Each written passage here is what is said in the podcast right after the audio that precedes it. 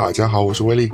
大家好，我是朝阳。欢迎回来，我们的一无所知好手是了。您现在收听的是一个在北京的贵阳人朝阳和在纽约上海人我带来的新一期节目，就是和大家简单聊聊这一周发生的无聊事。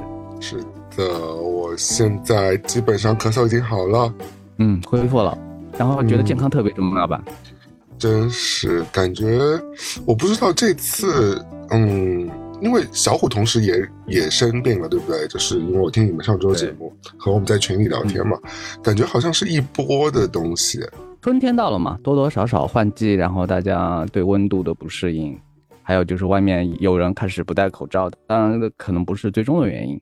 二零一九年之前到这个季节都会有感冒的人，但我觉得我这个感觉有点不太像感冒哎，但嗯，就整个症状就是大咳嗽，然后。有一点浑身无力，听上去有点像甲流的症状，但我不知道甲流不是肆虐在北京吗？嗯，为什么会是慢慢好的，还是吃药变好的？吃有吃药，有认真吃药，因为咳嗽还是有点严重，但因为我也自测了嘛，没有阳性。你可以看到现在其实嗓子还是有一点点那个，因为咳嗽后遗症是有一点没有恢复，但是整体来说咳嗽已经是止住了，所以。嗯，整体的症状就是咳嗽加无力加有一点点小小的发烧，嗯，听上去很像甲流，但我也不知道，没有人给我确诊。嗯，好像这个趋势也很严重。这个严重是指大家一旦身上有什么症状的话，总是先在网上自己查一下，然后听朋友，然后微信对一下症状，然后自己给自己下一个判断。真的跑到医院去的人不是特别多，因为医生没有用啊，就是我。真这次要正式的，非常第一次的，不是嗯，准确的跟大家公告一下，医生已经当面跟我确诊说你是没有肾结石的，在上周。哦，这这个就这个就算画上你这个故事的一个句号了。一年了，是不是？对对对，从开始到结束一年了，二十多集了。嗯，真是，就是你看，我辗转了三位医生。然后辗转了两个，呃，就检查的那个那个 CT 也好啊，或者超声波也好，换了三种不同的呃检测方式，最终说是你是没有。我们回到一年前，嗯，假如啊，你就没有选择去深究这个事情，让他慢慢的就是不知不觉的就日子就这么过下去，区别是不是也不大？你知道医生的心理暗示其实是很强的，就我当时我记得医生说。呃，他会他会问你一些问题嘛？他说你有没有尿尿无力啊，或者是经常想要起夜啊？然后有没有嗯尿尿分叉啊？或者是嗯有没有？就问了好多症状，在来试探你的生活方式。对，还有腰疼啊、腰无力啊什么之类的这种东西。如果你没有往这层想嘛，那你肯定不会有什么感觉。但当他当他提到这些问题的时候，你多少人生，你活到这个年纪，你都是会碰到一两次有这样的症状。然后你就会被他的这个信息放大自己的症状，你懂吗？而且我们会看到一些新闻也好，文章也好，就是大家也是在提醒你，就是说刚刚开始如果不注意的话，到后来突然就会有一个什么很严重的故事，就是说不引起注意的话，好像会越来越严重，不如在开始的时候就把它扼杀或者是检查清楚。大家都在这个教育的事件里面已经被提醒过无数次，所以他回到那个时间点。如果你接收到这些信息，你还是会选择安排各种各样的检查，然后让自己吃一颗定心丸。我觉得分两种人吧，有一种人就属于啊，希望未知机不知道的。我知道很多直男朋友，或者是很多男生朋友，特别是上了一点点年轻的男生朋友，真的是很怕去医院。就其实我自己也是很怕去医院的。我哪怕是呃肾结石第一次被查出来之后，医生说你要去见专科医生，我也是。鼓足了勇气去逼自己去做这个事情，因因为医生当时也说你这个也没有症状，好像无大碍，那你可以先等一等。但是我建议你还是要去找医生，呃，找专科医生。万一他堵住你的尿道，那就会变成以小变大的一个麻烦的事情了。嗯嗯嗯嗯。那当时你还是会抱着一些侥幸心理，想说啊，好像没事，好像他会自己溶解。其实不太会的啊，大家不要那个。就是自己溢，呃，或者是它会自己散掉，然后排出来什么之类的，这有这种几率，但这种几率是非常小的。但我觉得有一些人是是像我这种心态，就很怕见医生。但还有一种心态就是什么病都要去查，对吧？嗯，以两个不同的极端偏敏感了，然后一点点基因和那种小征兆，可能就是担心受怕受到的那种负能量，可能比他身体的那个负能量还要重。嗯，我记得以前家里老人就是，呃，有一位就是一点点病，就是一定要往医院跑，而且以前加上如果报销这部分可以走得很顺的话，大家可能就无妨多检查一下。是以前去医院很累啊，我还不像现在，现在好像已经好一点，不管是基础设施都是有空调啊，然后也。排队都是叫号的，你可以在外面等嘛，对吧？不用在门口，就是真的像真人去排队一样这样排嘛。但以前就是那种，嗯，就是要人肉排的呀。而且一个老人家就去挤那种地段医院或者挤挤那种专科门诊，其实是蛮辛苦的一件。但是你还是会看到他孜孜不倦的去做任何的检查，一点点小病都要去检查。所以我觉得这两种心态这个都有。我推测有这些有可能是老人家安排自己日子的一种方法。就是他可能我们觉得去银行手机就就可以解决了，嗯，或者交一个保险，然后其实在电脑上也可以，或者去医院，然后就是通过摄像头远程协助也可以。但是他还是愿意亲自的按照他以为的那种生活的标准和他认为这个方法是对的那个东西，让自己忙碌起来嘛，对的，对对对，否则我们不会在银行或者是医院的挂号口看到很多人在那儿排队。其实，比如说我去一些医院排队，你是可以提前。但是微信公众号小程序挂号的，直接去，然后按照时间点稍微等一等就可以了。但仍然会看见很多上了年纪都，我觉得说上了年纪是有一点点偏见，可能有一些是地域特色，就是你是觉得，呃，生活在城区的人可能会用这种方式，会生活在郊区或者是更偏远一点的，他还是觉得要到现场，然后所有的都是现场自己来。嗯，他还是那种就是以为的上一个时代的生活方法来。我想请问，你说的去医院是医美吗？以我对你的了解，各种都有啊，就是检查、体检、医美，因为很多诊所或者是或者是都是开在一起的嘛。那你是我认识人当中跑医院蛮勤的人，还行，因为我不是去年说了一个标准嘛，就是与其一年给自己做一次那种泛泛的检查，不如你抽一个时间段，专门针对你某个器官，好好的彻底的查一下，可能这个得出来的答案会更更清楚一点。比如我专门会对胃做一个就是。这一个月，然后可能我就查查胃，然后可能下一个月我就核磁共振什么的。嗯，讲到这个，其实我不是前阵子因为肾结石，不是最后做的一次检查是 CT 嘛，就是核磁共振，对。不对？那其实是一个蛮大的检查了，等于说对于整个检查项目来说，呃，其实最后的结果，因为 CT 它也是啊，基本上是所有器官都会帮你照一下的嘛，内脏器官。他报告当中也都会写一下会怎么样。我以我以为我的内脏已经都腐蚀的不成人形了。以我这 种那么恐怖片看多了，你是对以我这种那么烂的生活习惯来说，虽然嗯还尽量想保持好一点，但后来发觉其实除了有一点点脂肪肝之外，其他基本上都是正常的，还好。嗯，所以大家也不要自己吓自己，就人还是挺耐操的。我觉得整个。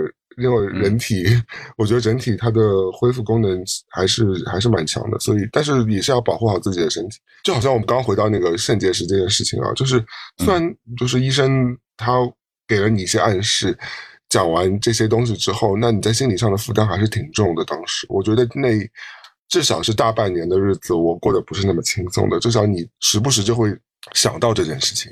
虽然它好像跟比如说更严重的一些病比起来，它不是什么很吓人的病，它治疗方式其实现在也是非常的医学昌明，是可以找到解决方式的嘛。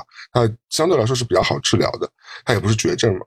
但那还是隐患，发生在你自己身上，再小的坑都是坑。因为我记得当时医生就跟我说，如果你这个东西疼起来的话，会比难产还要疼。所以说了一个就是就是比较严重的可能性。对。他还说，就是你，你要时不时觉得自己腰疼啊、腰酸，那就是了，对吧？但你做，你平时去运动，或者是你平时有体力，呃，运动的话，那有时候会觉得腰酸也是挺正常。而且我们有时候久坐，有一些腰部的问题的话，你你偶尔隐隐觉得，啊，你就反正就是会给自己一些暗示了，你知道吗？就是你就会觉得说，哇，我的右边肾里是有颗石头的，那颗石头。有多大？它在我体内发挥的那些作用，有一天就会害死我之类的。这样，就你在心里其实会有一种这样的暗示。我觉得，当然现在排除之后一身轻松了。你你也不是说除了经济上你可能摆脱了一些麻烦，因为你治疗这个东西你还要去，可能要住院了，好像还是要花点时间和精力和财财产的。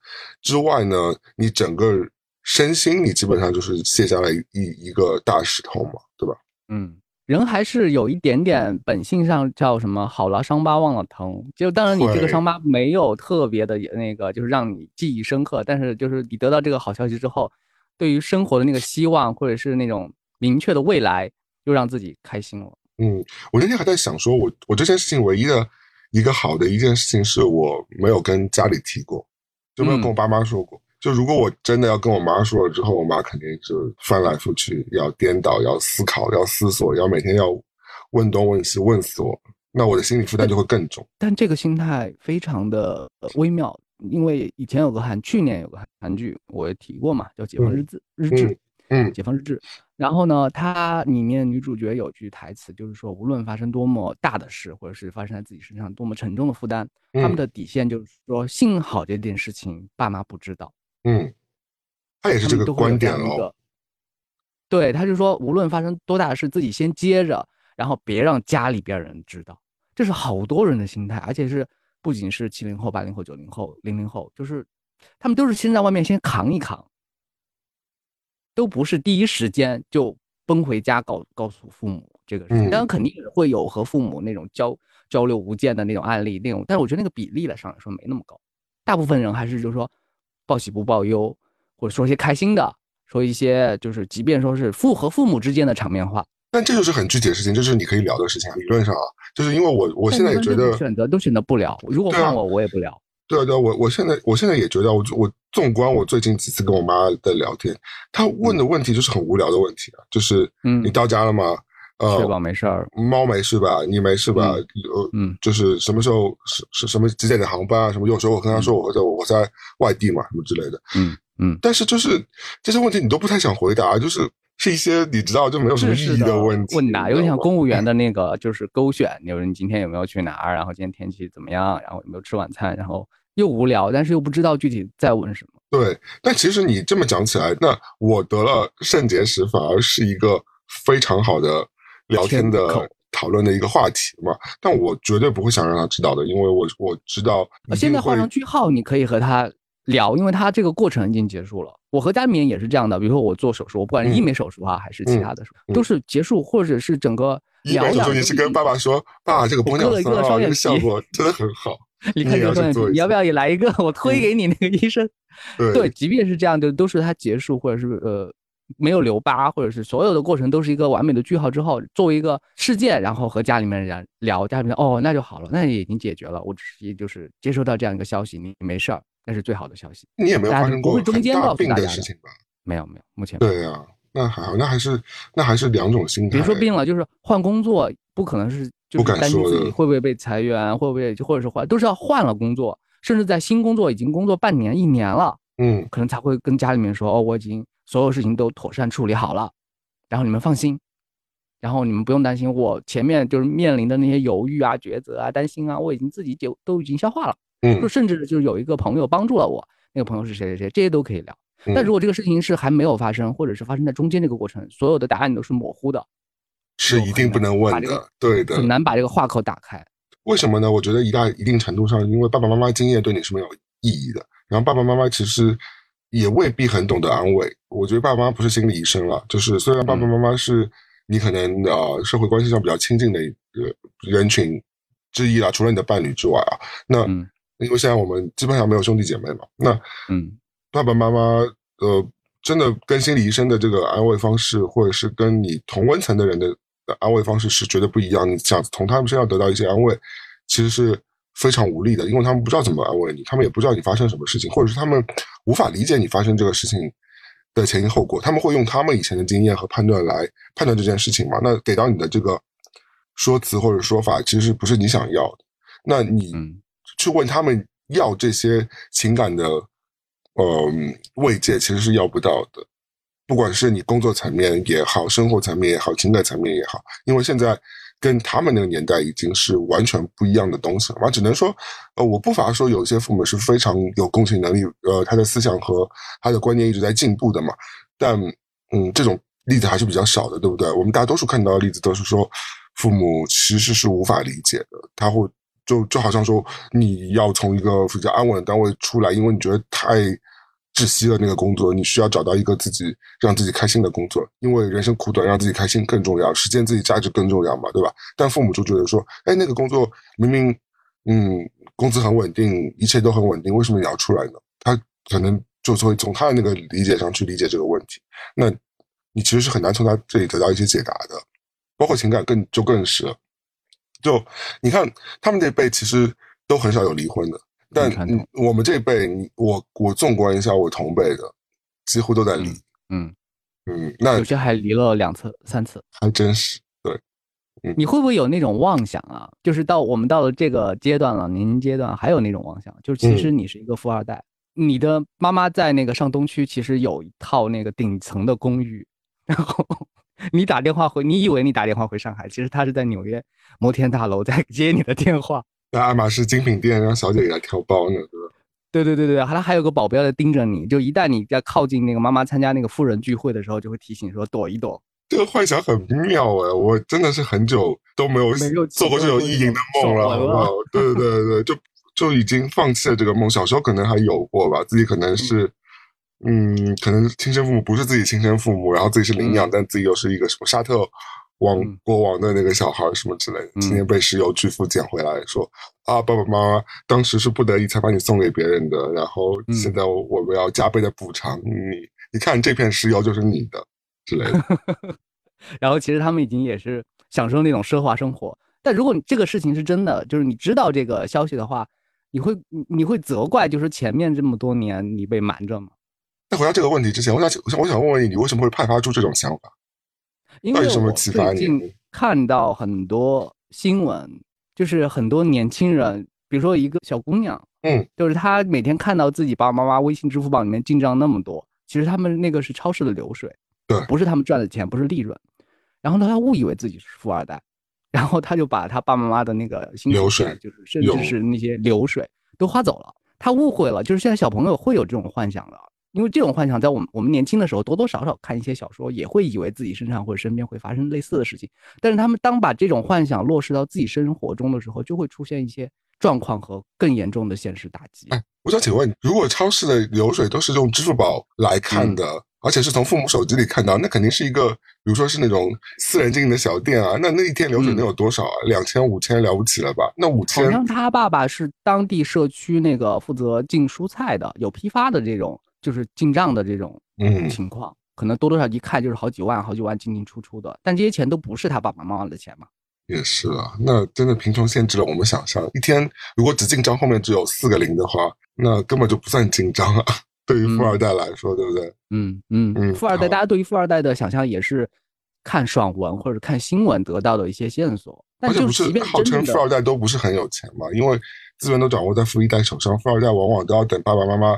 百年之后才能也许兴许那个继承到父母的家业啊，这样而且即便是真正的富二代啊，就比如说某王姓，大家都知道的，他已经就是内心认定自己，而且全国也认定自己他是一个富二代了。嗯，然后他跑到那些你之前说的卡塔尔机场什么的，就是他自己坐的那个私人飞，就像玩具飞机一样，他怕看到那些沙特王子坐坐的那个飞机和他们的背后那些随扈拿的那些行李的包装，对他来说也是开眼界的一面。他说以前没有。想象过飞机会是这个样子的，即便他是国内都公认的富二代，然后后面他上一层还有他想象不到的世界。而且我我不知道，我觉得你看多了这种国际的这种嗯有钱人之后，你会不会觉得王姓啊，或者是四大嗯什么什么对吧？那几那些人都有点土哎？你会反过来觉得他们没见过世面是吗？有一点啊，你不觉得王姓大哥？不好意思啊，我不是针对他，就是大家最好不要知道我在说谁啊。那，嗯，就是你感觉他的造型啊，或者是，嗯，我觉得人本身有美丑是没错了，对吧？但是我觉得他的气质有点不太像真正的你欣赏的那种该有的样子，就跟我想象中的不太一样。也可能是我眼界比较低，有可能。嗯嗯，你觉得？但他流出来的新闻和一些。片段也是，就是可能虎扑啊，或者一些论坛上会争相讨论的细节嘛。比如说他可能有段时间出去，我我都不知道我在说谁啊，大家也不要乱想。嗯，有段时间他出去打了某人，对，然后呢就有一个朋友圈放出来，就说哦两百万这个事情就搞定了。然后那个下面评论就是说哇，幸好这个是挨一顿打，然后赚那个二十年的那个生活费也是值的。好多人都在留评论里面说，那就真相来就是求打。大家的心态是这样，就是没有讨论说他处理生活的方式、他的生活质感、他的气质到底怎么样。那听上去是不是很 low？不知道，因为这个朋友圈也不确定是不是本人发出来的。但那条新闻是真的呀？对，新闻可能是有一些就是呃真真实的一面，但是后面的那个朋友圈流露出来，大家期望看到的那个状况，有可能是编的，有可能是大家就是想象一些说哦他该有，他就是该有这样的言论，他就是这副嘴脸。是民众对于他的一些幻想，我没有在替他那个辩驳啊，有可能也是真的。但就是我纯粹讲我自己的感官啊，我觉得真正的我认为的有钱人，可能要比这个还要再怎么讲讲究一点点吧。我觉得倒不一定说你一定要穿奢华的服饰啊，或者怎么样。但是我相信说，那种对于呃名誉的维护啊，或者对于。自身形象的维护啊，我觉得可能他们可能要再更注重一点了，因为我觉得对于有钱人来说，物质已经不是他们唯一会担心的问题了嘛。那肯定是相对来说，那些无形的资产是更重要的一些东西。我不知道，反正我们我们在讨论某一个就是群体的时候呢，是其实那个颗粒度，这个是黑话啊，颗粒度或者是那个描绘的那个具体的范围是呃很模糊的。比如说，我们一直在说美国人怎么怎么样，中国人怎么怎么样。但是具体美国人他也是分很很多片区域的嘛，东部、西部或者纽约或者德州。你说中国人，比如说中国人，你就说上海，对于比如说对于你来说，它这个就是一个很具体的地区。上海它分了很多地区嘛，包括一个街口，在街口东边住的人和街口西边不同社区住的人，他也是不同气质的。嗯，但是统笼统的在说一个上海人应该怎么怎么样，大家都是朝一个方向去打地图炮，这个东西就变得很虚幻了。就是大家就凭着自己的各种刻板印象啊，或者是听到的那些猎奇传闻啊，就往这个符号里面扔。就有钱人就是应该怎么样，或者穷人应该应该怎么怎么样。其实这么聊起来，他其实都没有具体的个人的那个生活色彩了，都是都涵盖了聊天的那个人的偏见在里边。那我觉得也怪不了大家了，因为刻板印象的确是比较好形容。你一说，大家都知道他在说什么东西嘛，对吧？呃，并且我认为啊，刻板印象其实是某一种大数据的别称。是啊，是啊，我他就是经历过认同的，嗯，几十次这种有钱人对他的那个就是呃处理的方法。但是这几十个有钱人，有可能是所有有钱人里面比例很小的部分，但是他对于他来说，几十个够了，几十个这个案例对他来说就够他构建一个对有钱人的这样一个看法。嗯，其实你刚刚讲到有没有幻想自己是不是富二代这个问题，我其实倒呃没有幻想到自己，因为我觉得昨天都有，是了是了，昨天梦里还还还自己在大肆挥霍。呃，我觉得比与其说我自己是个富二代，到到我一直在可能会更多幻想说有一天朋友呃揭开自己的面具，说我不装了，那个西红柿首富就是我。嗯，之类的，我觉得这个这个想法可能会比你提出的那个想法可能要更多一点点，在我心里，更更可能实现的那个，就是朋友突然间就是说，哎，我觉得你对我太好了，我终于忍不住，我我要揭露自己真实身份，然后揭露完之后，我就我觉得这个信托基金把你的名字也加进去吧之类的，你不要再奋斗了，我看不下去你在家跟那些客户苦苦挣扎那些故事了。之类的，嗯，也行，也是爽文。你身边有这种种子朋友吗？就是他有期望成长成这个样子？好像没有耶。呃呃，但是我觉得我的朋友也不能人人不能貌相，我们不能就是很偏见的说这个有可能未来会对我很好。有些人就是看不出来的呀，他可能也不知道，他五年后突然就暴富，也可能他现在正在创业，也可能现在他都是负债了。然后，但是你对他好一点，他记住了。你会赌一把吗？是有谁在创业？你在？但大多数创业都会失败的。那就我们只是单纯送祝福就好了。过两年，他不仅 他不仅给不了你钱，他要问你要钱的。对，这他问你借钱的。过两年，这个就跟也跟赌博一样嘛。但这么说又太功利了，就是你都说是朋友了，就是朋友之间，你要对他做什么，他不是你不是图他未来对你的报答吗？当然了，就是因为他是你朋友。我就讲个笑话吧，因为刚刚你讲到这样一种心态，我想说，与其呃幻想自己肯父母突然有一天说，哎，我我们俩是亿万富翁。这种心态，我还不如幻想说是朋友家里有钱，还是有一种自卑的心态油然而生了，对不对？但是有一派就是他已经不是幻想在金钱方面了，因为看完《哈利波特》等一系列修仙魔法的文章之后，他就觉得自己可能是仙子的后代呢。我天哪！他有些早上说这种想法的，嗯，我我再也不吃麦当劳了，我早上都是喝露水为生的。对，然后有家里面有个聚宝盆什么的，聚宝盆朝这种就是魔幻的主义。去走，因为现在不管是网飞，或者是我们看到的这些所谓高概念的这些题材，未来回来的人都已经就是玩飞了。但是这种影视剧，就是在这种影视剧里面泡大的人，我们虽然要分它到底是不是童话，到底是不是虚构电电视剧，我认为就是会对我们目前我们对人生规划，还有自己的未来，还有生活会有一定的影响的。嗯，既然讲到那么畸形的幻想啊。既然讲到那么畸形的幻想，我就想问一下，那你想要呃有一天突然发觉是在自己是非常非常有钱呢，还是突然发觉自己有一个什么超能力？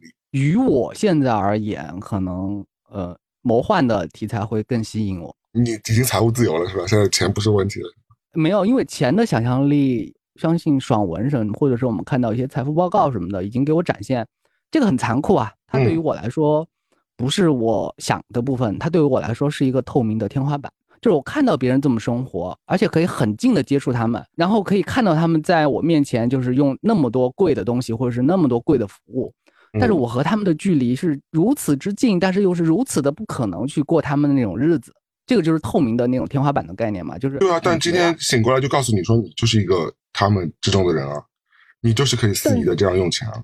是，同时如果我们看到这些有钱朋友或者有钱人的新闻，就是看他们正反两面之后，就觉得。好像他们也不是每每时每分都是就是极致的快乐，当然他们可以得到我们很多想象不到的快乐和一些进入我们进不去的那些领域，但是最后流露出来的那些新闻，例如其实我们一直都不太敢聊的香港名媛的那些新闻，嗯，和他们背上要背负的那些痛苦和他们要面临的风险，又比普通人巨大很多和难以想象很多。嗯这两件事情本来就是跟开不开心没什么关系的吧？我现在只是单纯问说，你想要有钱还是想要有超能力？你觉得你还是想要有超能力，是不是？我现实的那一部分啊是有钱，这个就是因为有钱这个事情是能够消化的，大部分你也看过案例。然后非现实妄念的那个部分，就是可能想想获得飞的能力啊，想获得其他的那种读取人的内心的能力啊，或者其他的，就看到一个就是这个世界以外的没有见过的世界啊，这个是更刺激的嘛。你很贱啊！你两个都选了，其实我都想要，因为有时是这样的，你有超能力之后，其实你已经从某种意义上来说，钱对你来说不是问题。我不觉得，那你的超能力是很很呆的呢。拿出蜘蛛侠的例子是吧？你的超能力就是你的超能力就是发火的时候你会变成一个猪头，仅仅此而已。那就不叫超能力了吧？这是超能力啊！那就是负担，那就是就是 是那就是一种病。因为超能力就是你看，像那个漫威的那个一有一系列 IP 是那个 X 战警嘛，嗯，然后在那个世界观里边，人类是觉得 X 战警的那些帮人都是生物变异的人，就不会把他们当成超人来看。X Man 有些功能很废的，啊，是的，是的，所以说这个讨论就很有意思，就比那个就是超人那部分要有意思的多。对，而且不管是漫威，好像我记得有一个系列漫画就是讲说那些很废的，啊，就是。呃，Boys 的一个衍生剧嘛，他就讲说，因为不是用了五号化合物之后，有些人就变得很强嘛，对，嗯，还有些人就变得很废嘛，就是他的超能力就是一些很废的超能力，对，所以就更不想得到超能力了，要得到有用的超能力才行。所以我觉得，如果两者的话，我比较俗，我可能会选钱，钱更具体，至少你知道该怎么花，至少你知道该存哪，或者是。该怎么分配是成那个基金会什么的，就更现实。就是因为这个世界已经有各种各样的案例在提醒你应该这么这么操作。但超能力的话，你要自己去趟这条路，而且它的副作用在哪你也不知道。比如说今天你用完这些超能力，第二天就可能你身上某个器官就会被融掉，你也不知道。嗯，是的。对，我们在聊这个条件的时候，同时也要注意到它后面可能会带来的风险。我觉得这是我们两个就是年纪到了一定程度之后会会比。纯粹聊欲望要来的更现实一些，就有有得到一个东西，你在背后肯定它会被标注一个价格，不知道你在什么时候要付出代价。自己的礼物都是标好价格，是吧？对。你说我们为什么突然间会对钱这个事情有？我不知道，就是你觉得你这辈子还会再有机会会发大财吗？肯定会这么想，肯定会这么希望。你还会有这个希望？我真的没有这个希望嘞。也不知道，我就是希望，但是不敢。嗯，呃。不敢想的太离谱。你觉得你会通过什么东西发大财啊？我希望得到的那个大奖就是，比如说，据说啊，我是听说的，具体怎么得我也不知道。嗯，据说在美国有一种那个头等奖金，它不是一下子给你五百万、一千万或者一个亿这样。嗯，它是一个礼拜给你十万现金，一个月一个月，他就是他是一个月一个月给你给你钱，就是还还是一年一年，还是啊一年一年好像，就是呃你这样领的话可以多领的，比如说举个例子啊，比如说你获了二十亿嘛，然后那你去掉税之后，你可能可以领个十五亿、十六亿，我也不知道。嗯，那呃如果你一下子领的话，他可只能你你只能领到十五六十六亿当中的一半左右，那一口气下就给你了。但如果你是分，比如说二十年领的话，那他可以给到你十六亿的所有，好像是这个样，嗯，好像是这种领的。嗯，现在的我更愿意要分期给我，因为我不真的不知道自己的那个能够控制金钱的那个能力是否能够真的控制住那么巨大的财富。啊，我想等一下，你的你觉得你自己暴富的可能性是中彩票是吗？不一定，万一有时候有。那你现在假设的不就是中彩票吗？就是我们以中彩票这个比较好理解嘛。嗯嗯。我会选择分期，这样的快乐是可以重启的呀。就是我能拿到这个钱是固定的利润，分期能给我。然后就说，比如说我前段时间有说这个礼拜，我有些决策失误了，投资啊、借钱啊，或者是买东西买错了。到第下个礼拜又有一笔钱打进来，我就我就满血复活了。嗯，我不用就是孤注一掷的，就是就投这个，然后就一把定输赢这种，就让人。是有极致的快乐了，大家也追求追求这个。那去赌场赌钱的人也在求这个，就要么就赢，要么就输，要么去会所叫小姐，要么去会所工作。但是我不想那种大起大落，我就要我觉得你，我觉得你对自己想太多了吧？以你的秉性的话，很难去做非常冒险的投资的。你不是这种性格的人，我觉得是，但是就是会想万一呢。没有万一，你不是这种性格的人，你不会是的，会的，会的。人是双标的，人在人在某些时刻会做一些很冲动的决定的。人不要高估自己的确定性。而且我觉得你是那种，如果第一个礼拜赔了，你第二个礼拜再也不会投了，你就会把这个钱存起来的人。对 你别说赔了，就是那个筹码，有人把我的筹码拿走了一枚，所有的筹码我都我都塞进自己的内裤的那个兜子里面，别人休想拿到。我也不愿意冒险，就我是这个，目前来说我是这种个性。但有些人他是这样的，活了大半辈子，他觉得自己已经安全了大半辈子了，嗯，他就想冒险的迈一步。有这种人的，我我担心万一有一天我变成这样的人呢？因为人性很难测的嘛。万一有万一就是我们人生也没几天了，好吗？是的，是的，但是我也担心，就有人就是呃叫老房子失火嘛，着得更大。万一他觉得自己安安稳稳，因为在在那个。贪很多贪官，但我也不可能做贪官了。我只是在说这个案例，很多已经来不及了。你在中国这个系统当中，你现在已经爬不上去了。不用，别说爬不上去了。三十五岁是那那个公务员的一个一条死线嘛？我连 我连我连切进去做一个收费员都不可能。对啊。有一个叫五十九岁的现象。嗯。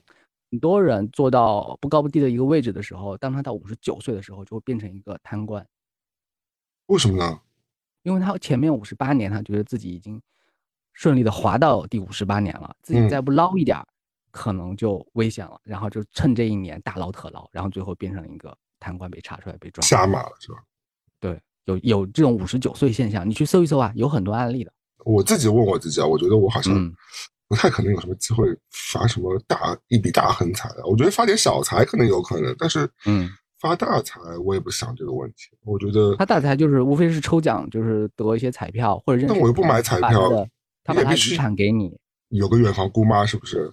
类似未结婚、未未嫁娶，也没有小孩，死活觉得。或者是你在就是呃酒吧偶遇一个就是年长的人，你对他比较有礼貌，因为整个夜店对他就是默默就默就不管他就不理他，把他当成那个壁纸，但只有你对他说一声那个问好，然后他就把所有的钱留给你了，因为就是这个你是他在人间里面得到唯一一点点温暖。而且他在弥留之际最后一次跑吧是吧？他也得了肾结石。对，然后他看你特别投缘，你又对他，你对他投递了一点点温情，他就记住你了，然后就把这个资留给你。投缘，我明明是方脸，怎么会是投缘？我觉得这个网那个爽文，我们在写。呃，我觉得这个几率很蛮低的。我觉得我已经蛮少幻想这个事情了，就好像我们从我们从富二代那个幻想讲起，我现在基本上都不会。有这种不切实际的幻想，我觉得人可能越来越实际，或者越来越认清自己了吧？觉得自己可能就没有这个命，而且没有这个命，我也没觉得说是一个遗憾，因为大多数人都是这样的嘛。所以你以前小时候觉得说可能命运对你不公，怎么没有把那个幸运女神降临在你的头上什么之类的？但其实后来的确啊，这样讲是有点矫情，但是我觉得现在你觉得自己不不过不失，然后没有一些重大疾病，四肢健全，五官端正，已经蛮 lucky 了。说实话，已经跑在很多人前面了。特别在我们知道一些事实真相，或者一大部分人群他们都活的真实的状况之后，反而是觉得自己站在这个位置有一种有一种何德何能 庆幸感、侥幸感。对，我觉得我每天也不用去上班，嗯，就也天天在这混到现在。嗯，还没死掉，我觉得已经算是上天蛮眷顾我。因为现在有一种论调啊，这个论调和我们这节目几十期、上百期以来在说的一种论调，它是有相呼应的。嗯，我们一直在强调，就是说人要认清自己是一个普通人，不会出特别大的名气，不会赚特别多的钱，你的朋友也就是那么几十个，而且大部分也会渐行渐远。要认清现实，要知道自己的位置，要好好的吃每顿饭，不要养更多坏习惯。这是我们这么多节目一直在提倡的嘛。嗯，但是一直以来又有另外一种论调，每年都有啊，都会谈出来，就是说这个世界对普通人来说其实是很残酷的。对啊，是蛮残酷的呀。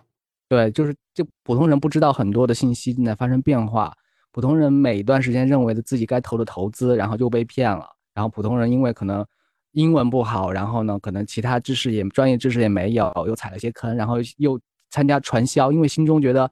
自己应该可以做些事情，然后又被骗去一个组织，或者是在一个大那个机构里面工作了很多年，然后自己的手艺又被淘汰了，未来的那些新人又涌上来，那种威胁感又让自己很脆弱。就那那篇文章，前几天有篇文章叫《世界的大门对普通人来说就马上就要关上了》。嗯，他的论调就是说，当下很多，特别是他的论调有点偏激啊，所以我先打个引号。嗯，他论调就是说，特别是中文领域的一些资讯产品，或者是手机上的智能。设备上的一些文化是，其实是让人休闲娱乐、放放松警惕，就是放就是投入到娱乐当中过太过多了。嗯，对。然后呢，反而不知道一些世界正在发生巨变的趋势和倾向性，就错过了一次又一次的机会。他说的是这个普通的大门一次又一次的关上，否则就不会每年有那么多暴雷的投资啊，或者 P to P 啊，普通人买房又赔了几十万、几百万这种新闻出现。我觉得结合这个另外一个论调，我觉得。刚刚这些事情都是可以成立的嘛？就是我们所知的世界其实就是一个金字塔结构的嘛，对吧？财富的嗯构成的社会架构也是金字塔结构的。那大多数人就是在下面芸芸众生的这些工蜂嘛，他们就是要劳作，也就是要付出，然后供给给上面的人嘛。因为你没有幸运爬到更上的阶层去嘛。那在这样的呃一种社会架构当中的？普通人没有办法得到更多的资源，或者是没有办法得到更多信息，也是可能是上层结构人给你制造的，很正常嘛。就好像富人操控穷人，或者是有钱阶呃阶层操控无产阶级这个样子。那这个是千百年来人类社会世界都是这样的，就运转了很多年了。嗯，很难，这也是很复杂的疫情嘛。所以我觉得更是因为这样，所以你更应该知道自己其实是个普通人。你嗯，你知道普通人的意义是在于说。你无法通过一两个非常小概率的事件去嗯翻身的，是很难的。你要认清这个现实，不要去抱着太多侥幸心理。当然了，我没有一下子发财的事情，那是真的是爽文。就我们这边都是在闲聊。不乏也许有，但是这种机会其实是很少。所以，如果你没有发财，那你就庆幸说哦，我其实就是个普通人，跟周围人是一样。你只要保持着这种心态的话，你相对来说就可能比较呃怎么讲平衡一点吧。那我觉得我我可能就是劝诫自己是普通人的心情是这种心情吧，我就觉得说你不要去保持着这种不平衡的心态，因为你如果你这样比较下去，就好像我们前面讲的富二代这种心情，是由巨富的后代啦、沙特王子的后代啦，然后什么船王的后代，你永远都是停留在传说当中，跟你其实是没什么关系的嘛。对，大部分我们都没有什么关系的嘛，我们就是一个普通的念了六年制义务教育的。有的人上大学，有的人没上大学，有的人出国，有的人没出国。那最后殊途同归，也都是社会上上面的一个非常小的一个螺丝钉。那就是那么，你就是，我觉得主要还是，我觉得我我的论调一直就是说，你还是要摆平一下心态了。就是你要觉得自己已经是这个阶层当中还是算蛮幸运的。嗯，你要用这种心态来活，不然的话，你你真的往上看的话，其实是没有没有没有尽头的。这种比较其实是蛮尴尬的。首先，心态不可能一直被摆平的，一直都会有浮动的。这个必须要面对我们内心的欲望和贪念。是，就今天可能就是你你听说别人就是马斯克赚了多少多个亿，你不会心动，但是你旁边的同事或者你曾经瞧不起的同学，今天突然赚了很多钱，你内心可能就会有一些波动，就是你会看不到那个阶级之外的那些就是你想象不到的世界，但是你旁边曾经认识的人过得稍微比你好一点点，买了一辆比你贵的车，或者手上的那个表比你更稀有一点儿，你心中会那种怨念就会跑出来的，那个无法控制的。对啊，那就是尽量让自己不要去看到这些东西。我我我宁可做鸵鸟的。我觉得我经常我有阵子也是会，因为你知道我我以前一直讲说我朋友圈就是一个呃有很多人要要么不管会会会对吧？因为有很多呃从事我们这些行业的人，很多都很喜欢公关、包装、传媒，对的，呃，就是比较比较虚嘛。那你你要是每天都在看，那所有人都在巴黎、纽约，呃，在东京，在哪？嗯在铁塔下面啊，在什么？权贵的地方啊，什么晒这个晒那，喝着香槟啊什么的，或者每天在晒包啊，有的没的。那我想说，呃，你要真的去去认真的比了，那你就输了，对吧？嗯，你一个人去跟所有人比，何苦呢？那每个人生活都不一样，而且你也不知道那些是真的还是假的，照片是他自己的还是盗别人图的。那你你唯一能做的就是关闭这个渠道嘛，你不要去看嘛。那我就不看了，我不看之后就反正也没什么。就好像 Instagram 也是一样的，就是你永远去看，永永远有人那个肌肉比你大块，然后呃腹肌比你清晰，然后身材较好，然后面容对吧？小模特，那怎么办？嗯，我们所谓讲的所谓的什么什么身材焦虑啦、财富焦虑啊，不就是这些东西吗？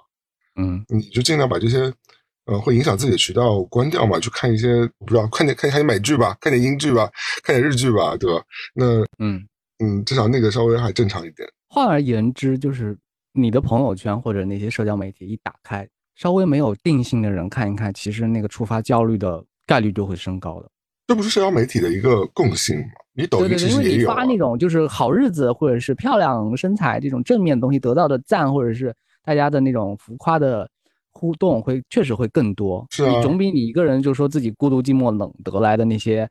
阴阳怪气的冷嘲热讽要来的更有效一点，那索性大家还是更乐于展示自己，就是优秀或者是以为优秀的一面。对啊，因为大家都喜欢看这些东西嘛。一方面，我觉得在人的心态就是很矛盾嘛。一方面又很想看别人炫富啊、晒富啊，一方面也很仇富，所以就是这种心情。但大多数这些人都是普通人嘛，对吧？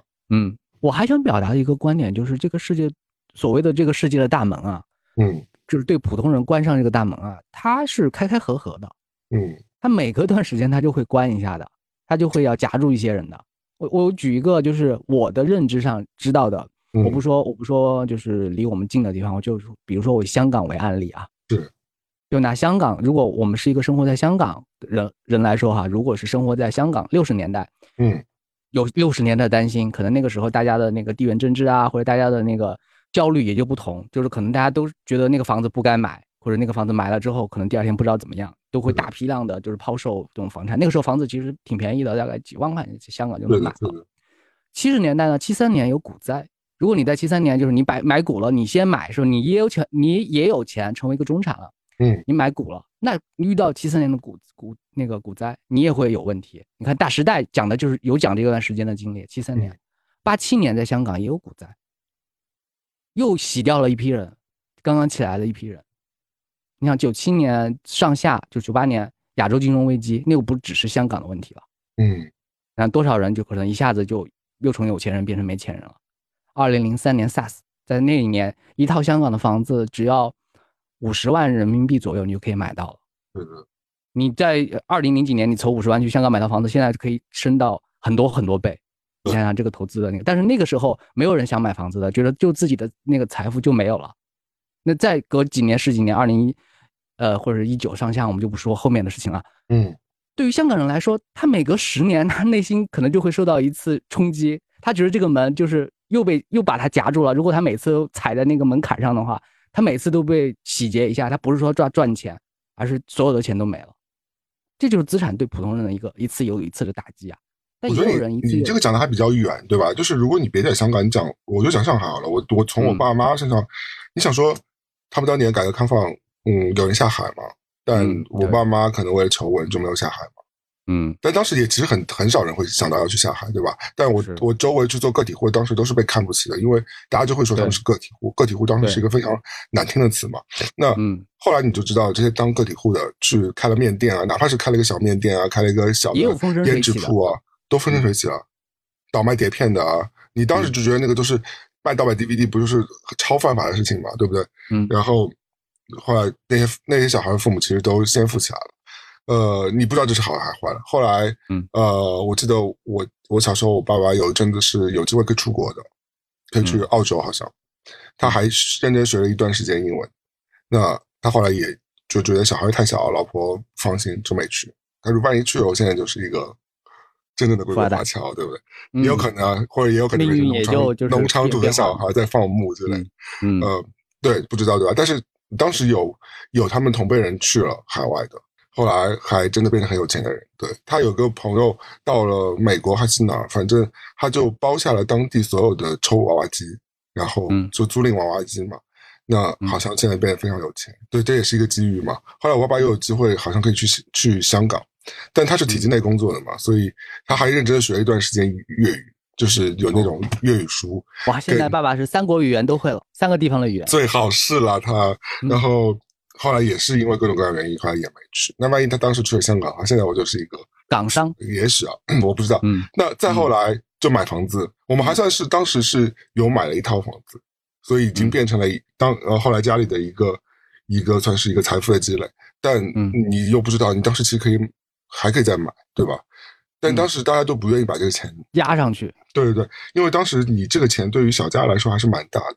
因为大家大家工资都不不高嘛，大家也没有那个远见，说你这房子还涨到一个飞起嘛？那谁知道呢？所以其实很多时候，我觉得七七八八机会还是都给到你了，但嗯，你又不是开天眼的，你又不是全知全能，你不知道的呀。你就是到了你面前，你没有办法去把握，或者是啊，但谁谁知祸兮福旦呢？对吧？这未这未必你把握了，也未必是好事情的。可能我爸妈。我爸爸去了澳洲之后妻离子散了，离婚了之类的，也有可能。哦，不知道，不知道。对，这你不知道的，就是你讲不清楚的。这个，哎，香港有一个作家叫陶陶杰，他曾经有一个理论，理论被大家转了很多次。他说，人生很多重大的抉择，或者你的风云变化，你在那个十字路口向左向右，那个关键的节点，你现在去回忆具体的状况，是一个极其平凡、普通、无聊的日子。对啊，有人可能就是在一个就是可能你都想不起天气的一个日子，就决定说，我决定签那个合约买这套房，嗯，或者说我决定和谁离婚，或者说我决定要出国留学。其实这个决定，这一刻就决定你的人生走向了完全不同的另一边。但在这一刻的时候，是极其你都回忆不起来的那种普通。对对对对，我觉得没有什么风云诡谲，没有什么什么呃，因为我们看太多影视剧的那种关键的那种大场面，都是在最关键的。对对，人和主角和主角之间那种对峙的那种关系，那个就是为了你观众看戏的时候有那种冲击力和快感嘛。然后韩剧啊、港剧啊才会这么拍。但你回回到我们普通人身上，我们面临重大转折或者是重大抉择的时候，那一刻甚至有都是有一点百般无无聊。我我都想得起，就是每一次，比如说不能说每一次啊，我都想得起，就是比如说我在。买房之前，在那个售楼处前面等那个合约出来，我有点不耐烦。我在门口，因为那个装修什么也一般，然后门口还有小孩在玩什么的，我就说，哎，为什么我要坐在这个时候坐在这个地方？我完全可以回家舒舒服服的躺着，为什么要跑这么辛苦的路来这边做这个事情？但其实当时你正在做一个你人生很大的一个投资，嗯，但是当时你在那。你不知道你在那要干什么，你你把自己悬在那，你只是等一个合约出来，你签签个字而已。但那一刻是人生很关键的一个节点。嗯我觉得就是人生很关键的节点，你只有开了天眼之后，你事后你回头看，知道对吧？很多时候你当下你其实很难知道，除非说有一些呃特别明显，比如说出国这种，也许。有可能大家还出国，你去办手续的时候，其实你的决策都已经下了，你只是按按流程走而已。但是你在内心那个触动，就说我决定要出国那一刻，那个场景、那个场面，可能是普通的。对的，对的，我觉得可能是和别人在午午餐聊天，然后你点了一个什么什么红烧肉，然后吃一口之后就觉得，老子决定就是出去看看这个世界。我当时出国是有一个非常明确的标记的呀，我记得。这倒不一样，这有点像电视连续剧啊。哦，我不知道我有没有讲过，应该没有讲过。就其中有一个原因，就是当时我参加了内地的一个还蛮有名的艺术 选秀了，没有了，只有在你的引荐之下去上过几次综艺节目当嘉宾，就参加了一个呃艺术类的评奖，就给艺术家的嘛，当时还在画画嘛。对，然后就当时就入围了嘛，然后就给我给我发了邮件，我觉得挺开心的啊。我就随便也入围了，然后发了邮件之后呢，那还是个蛮有名的，在在内地就是嗯，算是算是报得上名气的这种呃艺术类的呃新人奖。那呃收到第一份邮件之后，我又收到第二份邮件，他说我我们通知错人了，那中奖人不是你，啊或者获奖人不是你。我想说，对，就是个很儿戏，是不是？对，就就搞什么他们的。后来我就觉得，在那一刻我就是呃怎么讲？就就这个环境很很很很差，我不想再待在这个环境了。对，我觉得我可能要去艺术市场相对来说更发达的地方去看一看嘛。我当时这这是我这这真的是不避讳，是我当时的一个一个大概百分之三十的一个促成我想要出国的一个理由吧。嗯，蛮电视剧的，但是真的发生过，就是写的第二封邮件说。不好意思，中奖人不是你，嘿嘿，我们跟你开玩笑。下一个，那这么说起来，你的生活还是很多名场面的呀。我们就做了那么多集，然后我们在谁的生活没有名场面嘛？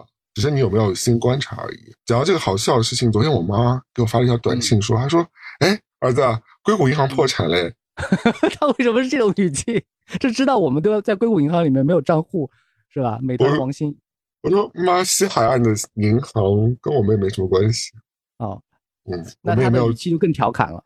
没有他，因为他每天都会让我给他看看纳斯达克呃股市走向啊什么的。虽然我现在已经不太炒股了，因为因为股票也虽然还有点钱，但就是那个已经亏得一塌糊涂了。因为最近美股不是又一塌糊涂嘛？嗯，就前两天都是两跌到就是。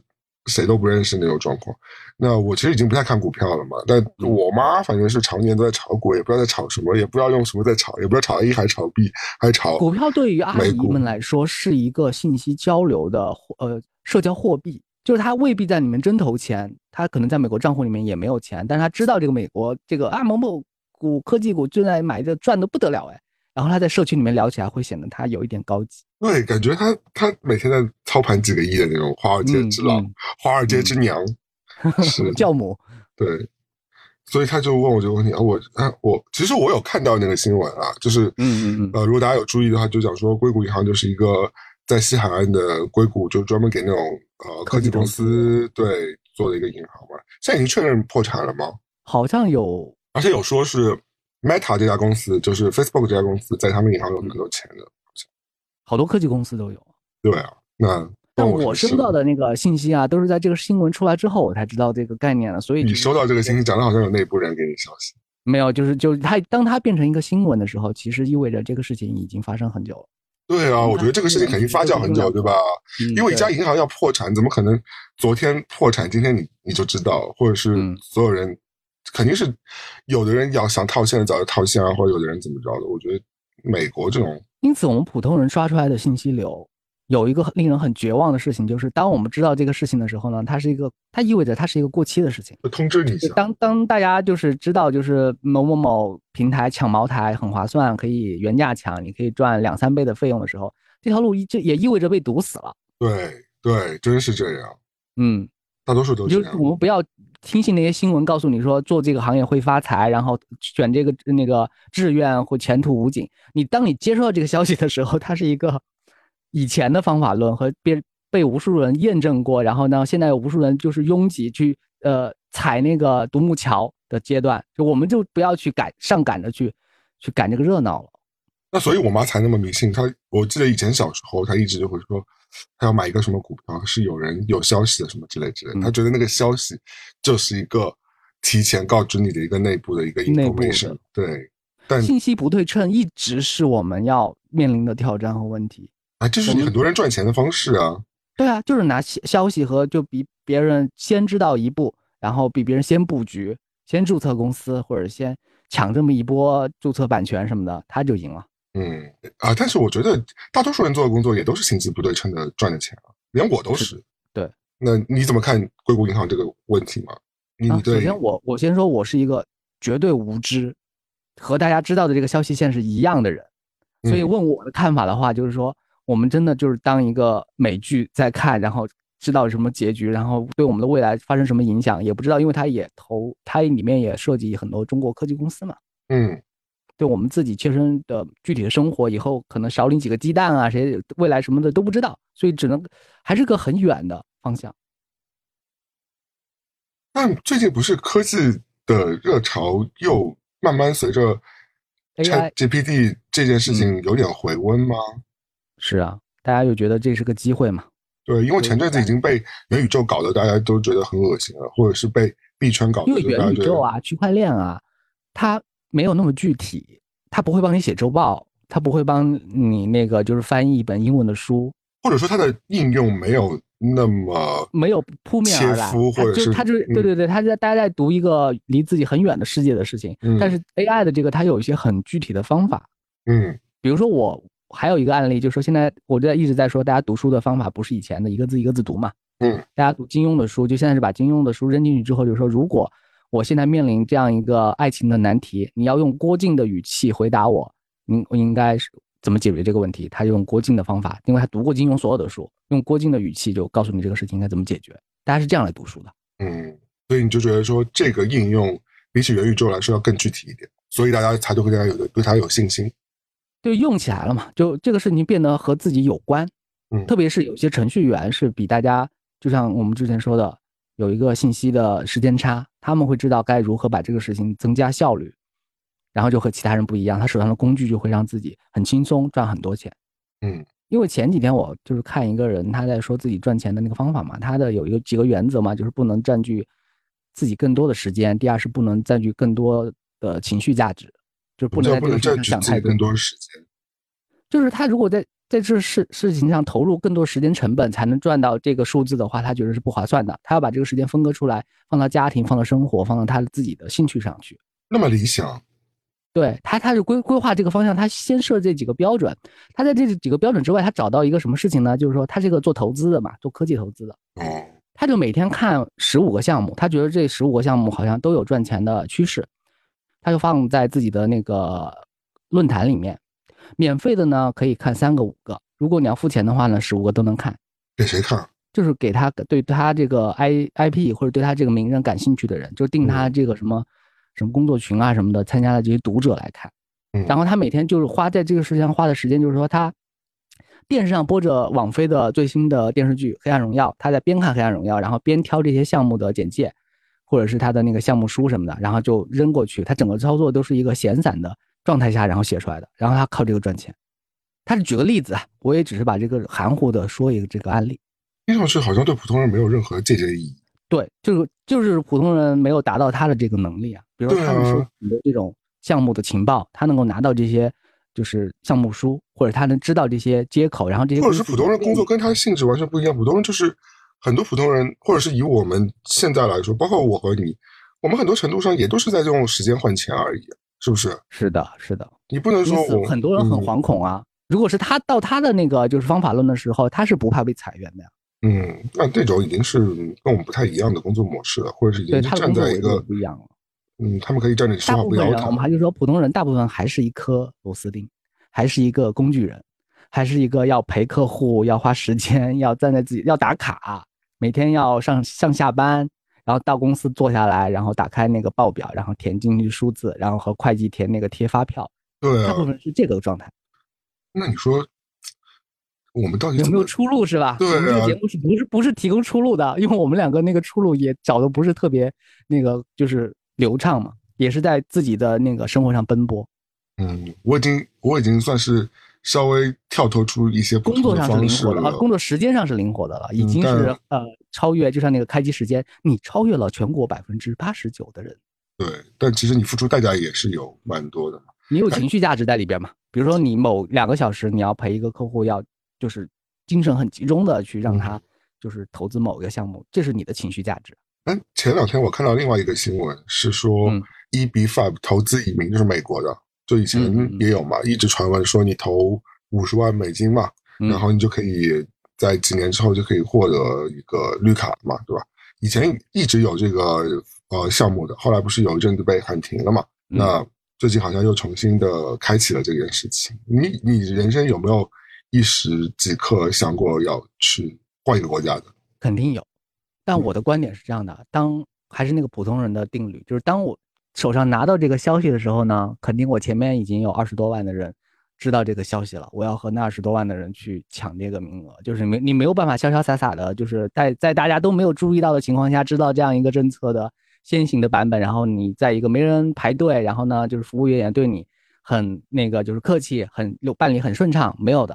不不排除这个，或者是你也有钱的情况之下。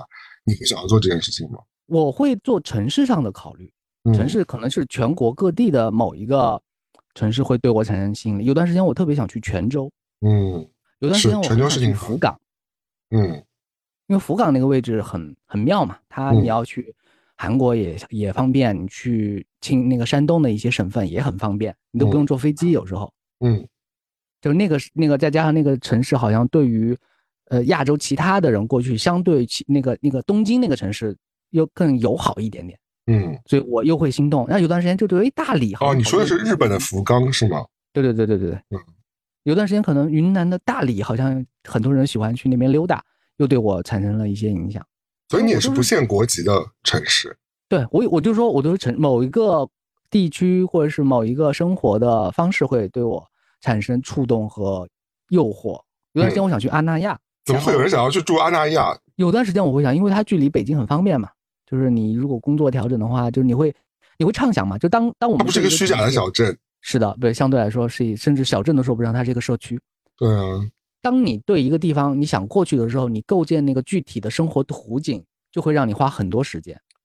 会的，会的。嗯，有段时间想去英伦敦嘛。我们就不说国家了，就是去伦敦，在伦敦应该坐什么样的公交，然后哪个电影院方便啊，或者去哪个图书馆啊，你就会去想这种事情。在想这个事情是很美好的，很具体，因为它足足够具体。我其实在美来美国来纽约之前，嗯，有经历过你刚刚说的这这个心路历程，的确是。那那段时候，你对未来憧憬还是挺开心的，就是呃，不是说你的那种是呃离开北上广的那种开心啊，离开北上，嗯，我因为北上广我。一直以以来，你如果让我真的生活在那里，我觉得也我也是可以生活，我觉得挺好的。就是因为北京和上海，北上广深很多大城市，它有它的那种大城市的标准性嘛。就如果以你的工作状态来说，它差不到哪，都是这些配置。我觉得我描述的其实是一种对未来生活无限可能性的一种憧憬。嗯，你就会有一种对未来生活的一种遐想。我觉得这个是蛮妙的一件事情，就是一种。期待和期许，这个过程其实是蛮开心的，就是有一段时间是沉浸在那个当中啊。但后来他不是说他可能不是说你要花好多好多钱，或者是你要是一个巨富的状态去那儿度假，他是你你目前的本领，或者是你能够够得着的那个工作能力，在那展开生活，具体能够达到什么样的生活标准和质感。所以在准备的过程当中，就像很多影视剧作品当中，你准备这个过程当中，你其实是怀持着一种非常正向的这个能量的。因为你有期待在里边，这个期待意味着未来的无限的可能性嘛？那这个可能性会促使你，就是让你脑袋的那个多巴胺的分泌是非常的足的，肾上腺素也是非常的足的，所以你会你会每天憧憬着，这这段时间是蛮美好的。但是真的到了现实之后呢，可能就很多鸡飞狗跳的事情嘛，那是另外一一种说法。那现在呢？因为我不是前阵子我一直在自己瞎逼讲，说我想要去。伦敦生活嘛，其实也有在陆陆续续在构建啊，因为或者是，对对，因为其实最大的问题，你要解决的问题还是钱的问题。嗯，呃，我觉得主要还是就对我现在的个人情况来说，我觉得最主要还是钱的问题，因为你就要解决你两地怎么去平衡你这个开销的问题。你倒不是说你在那不能生活，那你只要有足够的钱财，你在那买房子也好，你在那租房子也好，那就不用担心。但是你要考虑美国这边生活嘛，所以我觉得。只要解决这个问题之后，我觉得，嗯，好像这一切又变得更明晰一点。但当当我我现在回头在讲说，我在思考说，我未来也许有一天可以在伦敦生活一段时间的时候，那种时候，我当时对纽约的那个憧憬，呃，那种心情好像又回来了。就是你其实你还是可以感受到你内心对于未来无限可能性的一个期盼，因为你对你在啊泰晤士河。呃旁边遛弯儿啊，你去大英博物馆看那些艺术品啊，然后你去呃伦敦走走吃吃啊，去海德公园里边啊坐坐啊，喂喂鸽啊，也不能喂啊，因为喂是违法的。那个我就是看看天鹅啊什么的，就是你就会有一种非常具象的一种期盼性。所以我觉得，也许啊，我觉得我给大家一个我自己从我自己自身的一个体验。虽然这个事情不是那么简单的，你说你今天换个城市就换个城市，换国家换国家都不简单的。但我觉得，如果大家有这样一个小憧憬的话，其实可以去设想的。这会对你，这是一个很长远的目标嘛？它肯定不是一时之间你一拍脑袋就能实现的。以大多数人的情况来说，那如果它是一个长期的目标，它会长期供给你大脑。正向的能量和一些多巴胺，所以我觉得大家可以去试试看，有设立一样。前几天我我找到一个词来形容我希望达到的一些，就是普通人希望达到的一种开心的感觉。我把这个词叫它是一个词组，我把它叫做叫涌现的日常。怎么解释？就是你刚才说的那个一系列的那个细节展现在你面前，就是你在想纽约，我在纽约生活，我在。如何去体会那种涌现出来的日常？一个泡一个泡的在你面前涌现出来，你要一个一个的去经历它。嗯，然后走那条街，吃那条街旁边一个小店的小吃，然后偶遇某个人，当个那个城市的空气的那个温度对自己的身体产生的影响。你要一杯你很熟悉的那个快餐店的薯条或者是可乐，喝下去之后，都是极之细节、极之平常的事情。它没有什么我们之前说的名场面，它就是你每天生活的点点滴滴，但是你每天都要去路过它，去感受它，你没有办法一句话形容那是什么感觉，就叫涌现的日常。嗯，就你你就你去想那个你要接下来要面对的，即便我们不可能去马上去第二个城市生活，嗯，但是你在你熟悉的这个地方，你可能会遇到的那些涌现的日常，这个日常所谓的日常就是你心中是有控制感的细节，就是你经历过。即便没有经历过，你你也知道你能好好处理到它。嗯，你和朋友约会一个下午茶，或者你你在一个咖啡馆里面，就是很自然的打字或者看书，这些都是就不不在平常来说，或做播客来说都是不值一提的细节和日常，它就是构建了我们一天又一天的日子，一天又一天普通人的日子。而且我可以非常负责任告诉大家，就是嗯，真正的生活肯定跟啊。欲望都市是不一样的，大家一定要认知啊！就是 就好像说，后来我其实也有一点点理解了，呃，可能欲望都市啊、六人行啊，就是我们当年的艾美丽在巴黎嘛，对吧？嗯嗯，他们他构建的这些东西，其实对我们来说，其实都不一定能够获得的。就好像你也不能像 Rachel 又多金又漂亮，然后又嗯，就又变成了 Ralph Lauren 主管啊什么之类的，你也不可能像 Carrie 那种就是做专栏作家那么成功之类的。或者是像美兰娜这种就做成了那个什么律师啊什么的，就是这其实都是不是普通人的生活都可以那么的成功，也不能像艾美丽一样，就是你莫名其妙就派到巴黎去，然后就是要风得风，要雨得雨，每天还能换很多不同的衣服，不说法文也能活得很顺溜。我相信生活肯定不是这个样子，或者去到另外一个城市生活也肯定不是这个样子。但是恰恰是这种这种城市宣传片，所谓这种城市宣传片，给了我们一个很好的一个念想，一个生活样板屋。